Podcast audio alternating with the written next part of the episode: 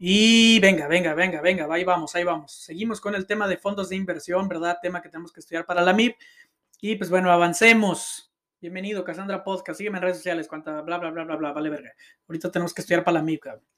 Eh, pues bueno, básicamente los fondos de inversión. ¿Qué es un fondo de inversión? Un fondo de inversión es una institución de inversión colectiva que permite a un gran número de personas poner en común su dinero para entregarlo a un administrador de fondos que lo utilizará para invertir en diferentes instrumentos financieros como acciones, deuda privada y deuda gubernamental, entre otros, que podrían pues, ser difíciles de invertir en pequeños o medianos inversionistas. ¿Por qué? Pues porque necesitas un chingo de lana, güey. Entonces, mejor te juntas con varios, creas un fondo de inversión y de esta manera logras invertir este, pues, en estos productos financieros que generan rentabilidades atractivas. Eh, continuamos. Eh, básicamente, pues las características de un fondo de inversión es la composición. Eh, un fondo de inversión se compone de activos financieros que pueden incluir, pues insisto, acciones, deuda privada, deuda pública, coberturas, etcétera. La ventaja, pues, es que ofrecen una amplia diversificación, por lo tanto, un menor riesgo. La proporción, pues básicamente, tanto la ganancia como la pérdida se calcula en proporción de la inversión realizada, ¿ok? No puedes perder más de lo que le metiste. Y tu ganancia, pues, va a estar eh, compensada a lo que le metiste, güey. Eh, las participaciones, el valor de las participaciones es unitario y se calcula diariamente. El horizonte, según el horizonte de inversión, pues se puede acceder a, una inversión en X momento. Los inversionistas pues pueden verlo como una mejor opción, si son pequeños o medianos, pues debido a que no tienen que meterle un monto brutal, pueden meter un monto mínimo para participar en el mercado bursátil. Eh, las comisiones, pues bueno, las comisiones varían según el fondo, eh, ya sean de objeto limitado, de renta fija, cobertura cambiaria, entre otros. Eh, las inversiones, pues bueno, la cartera o portafolio del fondo no se limita a instrumentos nacionales, a veces y muy comúnmente incluyen inversiones en el extranjero. Ok, la estructura organizacional de un fondo de inversiones básicamente se compone de un socio fundador, que, pues bueno, las funciones que cumple la asamblea de accionistas serán asignadas al socio fundador, eh, también está, pues básicamente, el SOFI, que es eh, Sociedad Operadora de Fondos de Inversión. SOFI, Sociedad Operadora de Fondos de Inversión. Y pues ellos realizan las actividades del Consejo de Administración. El controlador normativo de la Sociedad Operadora de Fondos de Inversión se, eh, se dedica a la vigilancia de los fondos de inversión. Y pues estructura número cuatro, analista de inversiones. no mencionado en la ley, de fondos de inversión, pero pues es el encargado de crear una cartera de activos y pues los participantes del fondo son todos los involucrados, ¿verdad? Usualmente pues son los inversionistas. Eh, pues bueno, entonces básicamente la función de la sociedad operadora de fondos de inversión es la siguiente, ¿ok? Dentro del consejo de administración lo que ellos deben hacer es aprobar la contratación de personas para que se presten los servicios de fondos de inversión, las normas para prevenir eh, conflictos de interés, que las operaciones con personas eh, que mantengan nexos patrimoniales o responsabilidad de eh, pues, parentescos, consanguinidad, pues se traten con mucho cuidado, ¿verdad? establecer políticas de inversión, dictar medidas que requieran pues, cumplimientos señalados dentro del prospecto de información, analizar y evaluar el resultado de la gestión del fondo, abstenerse de pagar servicios no devengados o no contemplados en el prospecto de información, llevar un libro por separado de cada fondo de inversión que administre, en el cual pues deberán asentar los actos corporativos de cada uno de ellos. Eh, tienen que también llevar un registro del total de las acciones en circulación, de los fondos de inversión que administren y pues la, la indicación de serie y pues clase y demás particularidades de las inversiones que tenga. ¿Ok? Los activos que son objeto de inversión. Básicamente, pues la definición es los activos, eh, valores, títulos, documentos aplicables al régimen de la ley de mercado de valores, también los recursos en efectivo, derechos, bienes, créditos documentados en contratos, instrumentos, incluyendo aquellos referidos a las operaciones financieras o derivadas. ¿Ok? O sea, pues, güey, básicamente, ¿cuáles son los activos objeto de inversión? Pues aquellos, güey, los que puedo putas invertir, así de simple. Fondo de inversión contra ETFs. ¿Ok? Un fondo de inversión las diferencias principales es que un fondo de inversión busca optimizar rendimiento respetando las políticas de inversión previamente determinadas. La mayoría de los fondos de inversión se caracterizan por una administración activa de la cartera. La cotización es discontinua de precios. Eh, permiten el acceso para invertir en los mercados de base amplia mediante la pericia del comité de inversión. de la sociedad de inversión, ¿ok? Permiten también la diversificación de inversiones, ya sea por índices, eh, industrias, sectores, países, etc.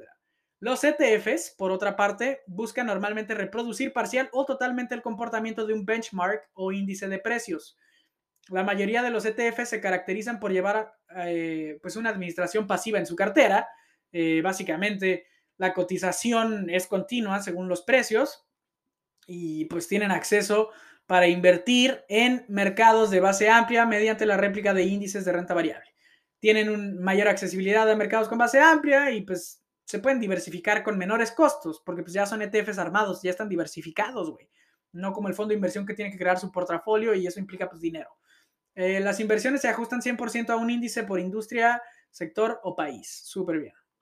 Eh, pues los fondos de inversión, eh, si los evaluamos en contra de las CIEFORES, Básicamente, el fondo de inversión, el gestor es la operadora de sociedades de inversión. El gestor de la CIAFORE es la AFORE, administradora de fondos para el retiro. La ley que regula el fondo de inversión es la Ley General de Sociedades de Inversión. La ley que regula la CIEFORE es el artículo 175 de la Ley de Seguro Social, que constituyó la Ley de Sistemas de Ahorro para el Retiro. La liquidez de un fondo de inversión, pues depende del fondo de inversión, pero pues normalmente hay disponibilidad diaria, 72 horas, semanal, mensual o trimestral de capital, de efectivo disponible. Las CIEFORES, pues está restringida a retiro de aportaciones voluntarias, retiro por ayuda en gastos eh, de matrimonio o retiro por desempleo, ¿ok? Como la FORE.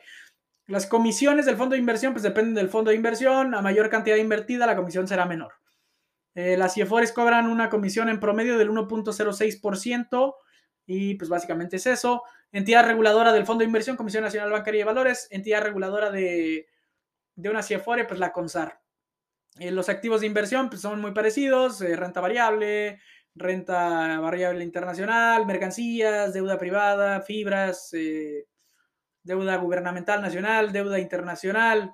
Pero pues realmente el fondo de inversión tiene mayor acceso a algunos títulos más riesgosos que una CIEFORE.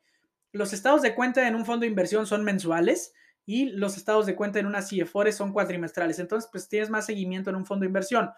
El horizonte de inversión del fondo de inversión, pues depende directamente del fondo, realmente, y de una CIEFORE, como es para el retiro, pues estamos hablando de una inversión a largo plazo. La flexibilidad de inversión de una CIEFORE, pues es muy limitada, pues, o sea, no tiene nada que hacer. Y la flexibilidad de inversión en un fondo de inversión, pues es muy amplio en comparación, ¿vale? Ahora, ¿qué son los fondos de fondos? Siguiente tema. Los fondos de fondos básicamente es un fondo, eh, es una institución de, inversión colectiva que invierte el capital eh, pues de los participantes en varios fondos de inversión. Es decir, no se casa con un fondo de inversión, tiene un chingo de fondos de inversión. Eh, no le gusta invertir directamente en activos financieros, mejor compra fondos de inversión que ya están diversificados, que ya tienen portafolios y pues de esa manera minimiza su riesgo y también pues es más atractivo entrar cuando no se te pide tanto capital y la puedes cagar un poquito mientras esos güeyes la caguen dirigiendo sus fondos de inversión. Eh, las operaciones permitidas de un fondo de fondos, pues básicamente eh, invertir directamente en productos, eh, bueno, esto ya es más bien, las operaciones permitidas para un fondo de inversión es invertir directamente en productos financieros, acciones, bla, bla, bla, lo que ya habíamos platicado, pero los fondos de fondos lo que hacen es que en lugar de invertir directamente en estos activos, invierten en estos fondos, como ya te dije, ¿vale? Las prohibiciones de un fondo de fondos es que sus inversiones en otros fondos superen el 50% del capital que dispone. O sea, lo máximo que puede tener invertido un fondo de fondos en un fondo de inversión es el 45% de capital. Perfecto. Tipos de fondos de inversión. Eh, existen fondos de deuda, únicamente invierten en activos de deuda corporativa o de gobierno. Fondos indexados básicamente replican eh, la, rentabilidad de índices como Standard Poor's, IPC o el que quieras. Eh, los fondos de renta variable invierten de manera temporal en empresas, pues básicamente capital privado o instrumentos de, deuda listados en la bolsa. fondo de capitales invierten a largo plazo en empresas que representan una oportunidad de generar mayor valor. Ok, pues sí, esos son los fondos de capital privado, tal cual. Eh, los fondos de objeto limitado, eh, pues básicamente estos son los que invierten exclusivamente en instrumentos financieros definidos en sus estatutos, ¿ok? Estos sí te dicen, güey, a mí me late esta industria y nos vamos a ir nada más por ahí. Limitan, se limitan, se limitan sus inversiones. Los fondos de cobertura cambiaria básicamente manejan a terceros, eh, pues el riesgo de, el riesgo cambiario y les generan coberturas muy chingonas. Y a veces hay beneficios y a veces pues, simplemente hay coberturas. Eh, las diferencias de fondos de inversión, pues bueno, la diferencia de fondos de inversión de acuerdo a su duración, el fondo de renta variable es de mediano a largo plazo, el instrumento de deuda es corto mediano plazo, el de capitales es de largo plazo, el de objeto limitado es igual de largo plazo, el fondo de inversión indizado es de mediano largo plazo y pues los fondos de inversión de cobertura cambiaria, eh, por lo mismo, de que son muy volátiles, volátiles, son de corto y mediano plazo. Perfecto, avancemos. Ahora, ¿qué es el prospecto de información? El prospecto de información se trata de un documento legal donde se describe el objeto de la sociedad de inversión, o sea, pues güey, aquí te presento cómo voy a operar, mis políticas de adquisición, mi selección de valores, mi diversificación. Pues sí, o sea, te doy mi prospecto de información, mi fondo de inversión, cómo funciona, qué es lo que te ofrece. La Comisión Nacional Bancaria de Valores estipula que pues para poder participar en el fondo deseado, todos los inversionistas deberán leer y firmar ese prospecto de información. Pues básicamente para que nadie invierta en algo que después le salga ahí el tiro por, por la culata, ¿no? La chingada, pues que se sorprenda. Eh, el contenido, eh, pues tiene que incluir una portada, tiene que incluir un índice, tiene que incluir pues, los objetivos, horizontes, políticas de inversión, régimen de inversión, riesgos de la inversión, rendimientos esperados, operación, eh, históricos y esperados, operación del fondo de inversión, pues básicamente los posibles adquirientes, o sea, pues quién es el mercado que le puede servir esto, eh, la política de compraventa de acciones, montos mínimos para entrar, plazo mínimo de permanencia, límite eh, pues de políticas de tenencia, o sea, cuántas opciones puedo tener de ese fondo, los prestadores de servicio y las comisiones y remuneraciones, cómo se va a realizar la, estructura de capital, o sea, cómo se va a administrar el fondo, eh, va a haber un régimen fiscal, cuál va a ser, la fecha y autorización del prospecto, divulgar modificaciones, ¿verdad? En el portafolio, pues todo eso se tiene que, dar a conocer en el contenido. Eh, los documentos pues, son de carácter público. Eh, también se va a presentar información financiera tanto del fondo como de los eh, activos donde invierte. Información adicional también puede. Personas responsables de operar el fondo también es importante ponerlos. Pues sigan, porque si hacen una pendejada, pues bueno, hay que tristemente vetarlos porque pues, están manchando la industria. Y pues bueno, la cartera de inversión es un anexo que si en el fondo se encuentra una estrategia temporal de inversión. Y ya, pues básicamente la, pues, la cartera de inversión, en dónde está invirtiendo. Las empresas prestadoras de servicios a la sociedad operadora de fondos de inversión, pues son las calificadoras que básicamente, pues insisto, le van a dar información a estos, eh, pues sociedades operadoras de fondos de inversión para que ellos tomen la mejor decisión de inversión. Las calificadoras son empresas que se dedican a evaluar el riesgo financiero, el riesgo de las entidades gubernamentales y empresas que sean incapaces de cumplir su compromiso de pago. Estamos hablando de deuda aquí les ayuda a los inversionistas a conocer la probabilidad que se tiene de perder su dinero si le prestan a estas instituciones. Las principales calificadoras son Fitch y Standard Poor's, que tienen las calificaciones AA, BBB, las que ya son las más conocidas, pero también tenemos al reconocido Moody's, que ellos pues básicamente tienen calificaciones que van A mayúscula, A minúscula 1, B mayúscula, A minúscula 1, y pues ese es su criterio de, de calificación. Eh, básicamente otra empresa prestadora de servicios, pues son los proveedores de precio. Los proveedores de precio, básicamente, pues eh, tenemos en México el, el PIB, que es eh, proveedor integral de precios, y Balmer, que es la evaluación operativa de referencias de mercado. ¿En qué ayuda a tener estos cabrones? Básicamente ellos facilitan el desarrollo de índices de referencia para pues la deuda del mercado local, la construcción y mantenimiento de carteras de inversión. Te ayudan a generar parámetros. Pues sí, porque los precios son un parámetro al final. Los precios nos dan información respecto al valor de un activo. Entonces ellos, pues al proveernos este precio, nos permiten crear parámetros para nuestros fondos y fijar stop loss y take profits. Eh, pues bueno, para los bonos eh, hay PIP de dos índices. Balmer tiene seis índices referenciados para bonos. PIP solo tiene dos índices para evaluar bonos, o sea, para proveer precios de bonos. Eh, y Balmer tiene seis índices. para CETES, PIP tiene siete índices, Balmer tiene seis índices.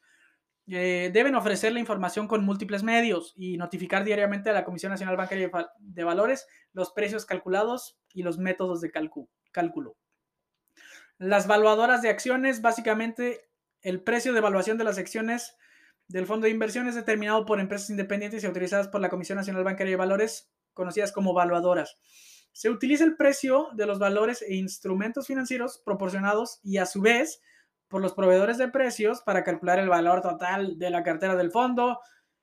Y pues bueno, los beneficios, costos y gastos asociados del fondo. Pues sí, o sea, básicamente esto significa a las valuadoras de las acciones del fondo de inversión, no las acciones que están ahí en el mercado, güey. Súper importante. Las valuadoras de acciones se dedican a evaluar las acciones del fondo de inversión según la cartera, cuánto vale y las acciones que hay ahí circulando del fondo de inversión. Pues bueno, el valor de cada acción es valor total de la cartera sobre total de acciones circulando, ¿verdad? Y ya, así de simple.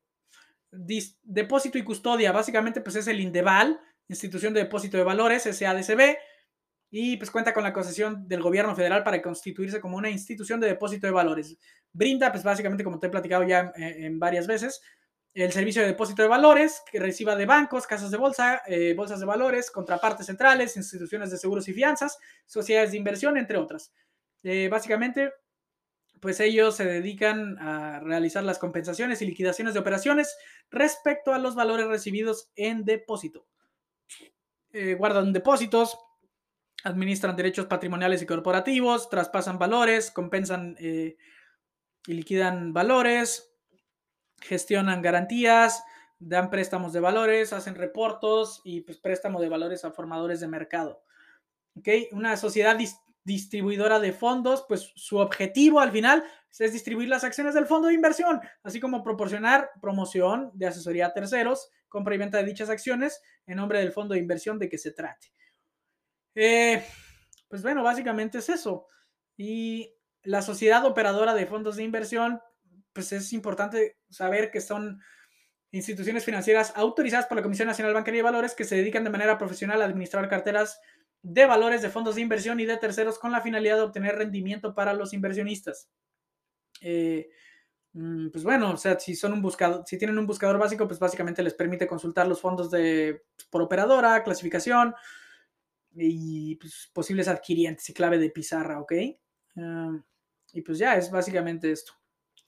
Ahora, funciones del controlador normativo de la operadora de fondos. ¿Quién es el contralor normativo? No era controlador, controlador, era contralor normativo. El contralor normativo, pues bueno, cada operadora de fondos deberá contar con un contralor normativo que deberá cumplir con lo previsto en la ley, su reglamento y las disposiciones de carácter general. La figura de gran relevancia en el sistema de ahorro para el retiro. Sí, o sea, esto es súper importante. El contralor normativo en el ahorro para el retiro es vital rendirá cuentas únicamente a la asamblea de accionistas y la eh, de la administradora y al órgano de gobierno de la misma. Eh, no deberá tener ningún otro órgano subordinado, sí, para que no haya un sesgo. Eh, el órgano de gobierno de la administración deberá establecer el esquema de pago por el cual el contralor normativo preste sus servicios. Ok, pues sí, ¿cuánto le vamos a pagar a este cabrón? Las funciones generales del Contralor Normativo, ¿para qué existe ese güey en los fondos, eh, en las operadoras de fondos de inversión? Pues es responsable de informar anualmente la estructura orgánica con la que se está llevando a cabo las funciones y pues debe informar si habrá un cambio o se mantendrá igual dicha estructura orgánica. Debe solicitar anualmente al órgano de gobierno de la administración de los recursos necesarios para llevar a cabo cada función, con la justificación debida y cada, pues una petición, ¿verdad? debe cumplir con la petición de la comisión para llegar a una solución a todas las peticiones pues, que se generen dentro de dicha comisión. Eh, los funcionarios que auxilien al contralor pues deberán ser completamente independientes, ¿ok? Pues sí, necesito opiniones que no estén ahí apoyadas del otro, que sean independientes para llegar a buenos resultados y administrar bien mis riesgos. Eh, materias y funciones del contralor normativo. Desde el punto de vista operativo, pues todo lo relacionado con las operaciones de la operadora. Punto.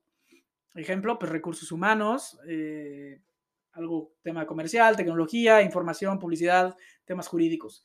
Eh, en materia de funciones desde el punto de vista financiero, pues el contralor debe tomar en cuenta todo lo relacionado a las operaciones financieras de la operadora, riesgos, contabilidad, inversiones, operaciones con valores, sistemas, etc.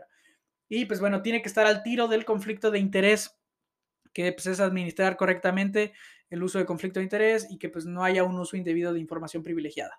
Las responsabilidades del contralor normativo básicamente es establecer procedimientos para asegurar que se cumpla la normativa externa e interna aplicable, proponer medidas para prevenir el conflicto de interés, recibir informes del comisario, informar al Consejo de Administración irregularidades, informe anual de asuntos de interés, asistir a sesiones del Consejo de Administración y pues otras funciones que la comisión les pida, ¿va? Las responsabilidades del Fondo de Inversión del Contralor Normativo pues también incluye ahí eh, pues cumplir con, con, lo establecido según el Fondo de Inversión, que los sistemas de contabilidad pues sean adecuados, que los activos en los que se invierte estén conforme a las disposiciones generales de la comisión y pues que se utilice el capital social autorizado para cada fondo. Eh, debe presentarse al, Consejo de Administración y a los accionistas pues, la situación observada, debe poner eh, a, disposición la información de carácter público y pues, debe conservar los documentos que utilizó. Y pues es necesario que convoque a sesiones con consejeros de la administración en caso de ser necesario. Ahora, la utilidad para el inversionista en un fondo de inversión, importantísimo. La relación de movimientos de tasas de evaluación de fondos de deuda. Pues básicamente, cuando son fondos de deuda, lo que nos va a interesar es el movimiento en las tasas de interés. Los fondos de deuda únicamente pueden invertir en instrumentos de deuda, obviamente. Muchos se limitan a deuda emitida por el gobierno federal mexicano. El objetivo es preservar tu patrimonio y pues, obtener rendimientos competitivos. Ofrecen rendimientos bajos por ser de bajo riesgo y cuando las tasas van a la alza, estos fondos pierden valor. O sea, cada vez que escuchas que Banjico subió su tasa de interés, estos fondos están perdiendo valor. Espero que sepas por qué. No me voy a meter eso ahorita. La relación de movimientos de tipos, eh, de tipos de cambio en fondos de cobertura cambiaria, básicamente los fondos de deuda que invierten en dólares, ofrecen una manera fácil de convertir una inversión de, en dólares a pesos. Los inversionistas eh, utilizan esto cuando tienen una obligación futura en dólares y así se cubren de posibles cambios. También, pues bueno, eh, los cambios en el tipo de cambio no tienen grandes efectos en estos fondos. En estos fondos están muy bien protegidos. Y pues bueno, por las coberturas de derivados. E insisto, están creados con derivados y permiten que otro instrumento financiero eh, pues realice un nulo efecto del tipo de cambio spot, ¿ok? En los rendimientos esperados. Ahora, la relación de movimientos, eh, pues de índices de renta variable en fondos de renta variable. Aquí ya estamos en fondos de renta variable. Básicamente, pues es un fondo conformado de acciones y también puede incluir instrumentos de deuda corporativa. Estos pues pueden considerarse como los más riesgosos, pero pues también los de mayor rendimiento y liquidez. El mayor riesgo para estos fondos pues, son los movimientos en precios de acciones. Eh, los precios fluctúan por diversas razones, ya sabes eso. Las calificaciones crediticias. Básicamente la calificación crediticia es una puntuación que se otorgan las agencias de rating, como ya platicamos. Eh, y pues bueno, según, según los gobiernos o personas, cada uno tiene una calificación crediticia, es decir, mide la probabilidad de que los créditos sean impagados. La calificación de crédito pues, se hace con base en un historial crediticio. Eh, ¿Qué más? El, el, rating, pues bueno, básicamente consiste en darle un valor a la información interna de esta compañía y hacer un método de análisis de crédito, pues para medir la calidad de deuda que estos cabrones tienen, ¿vale? Pues la capacidad de pago al final. Eh, las principales funciones de, de la calificación crediticia, pues básicamente es, pues sí, es facilitar, ¿verdad? Desde el punto de vista del inversionista, la percepción del grado de solvencia del emisor, informar desde el punto de vista regulatorio sobre el nivel de riesgo asumido por parte del emisor y pues por los inversionistas también. Y pues también sirven para orientar, ¿verdad? Las calificaciones eh, crediticias, para orientar pues el punto de vista del mercado, agentes económicos que intervienen en el mercado sobre eh, pues la capacidad de crédito de X inversión, de, de X emisor.